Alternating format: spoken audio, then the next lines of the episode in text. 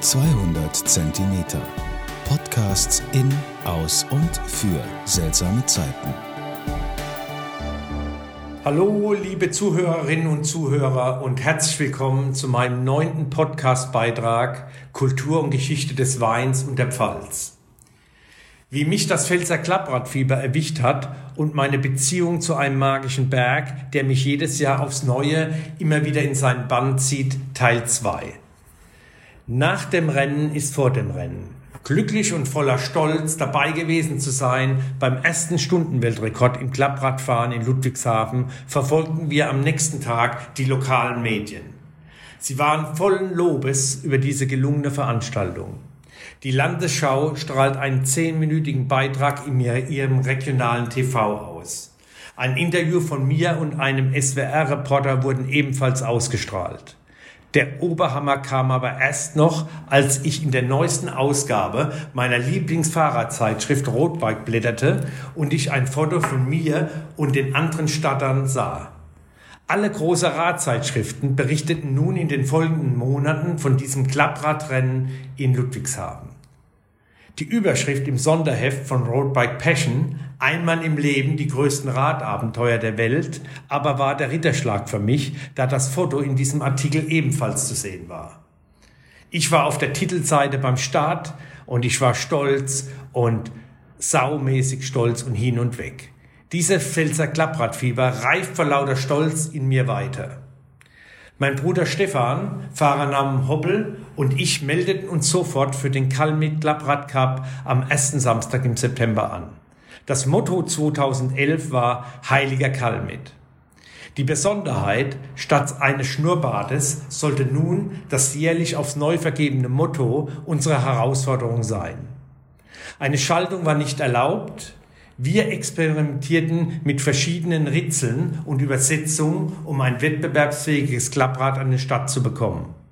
Immerhin die fast sieben Kilometer lange Strecke vom Maikammer bis auf den Gipfel der Kalmit mit 400 Höhenmeter bei einer Steigung von acht bis zehn Prozent waren zu bewältigen. Diese haben es in sich.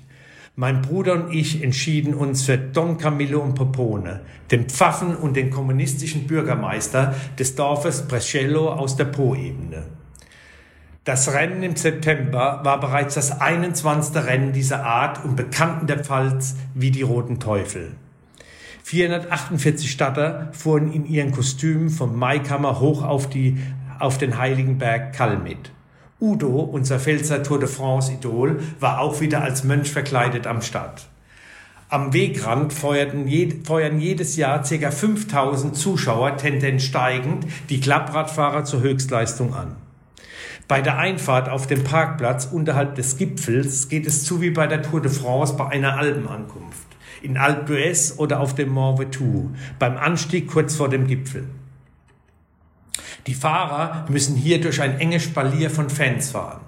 Die Stimmung sorgt für Gänsehaut. Viele Fahrer waren bereits völlig entkräftet und mobilisierten die letzten Kräfte, um dann aber glücklich ins Ziel zu kommen.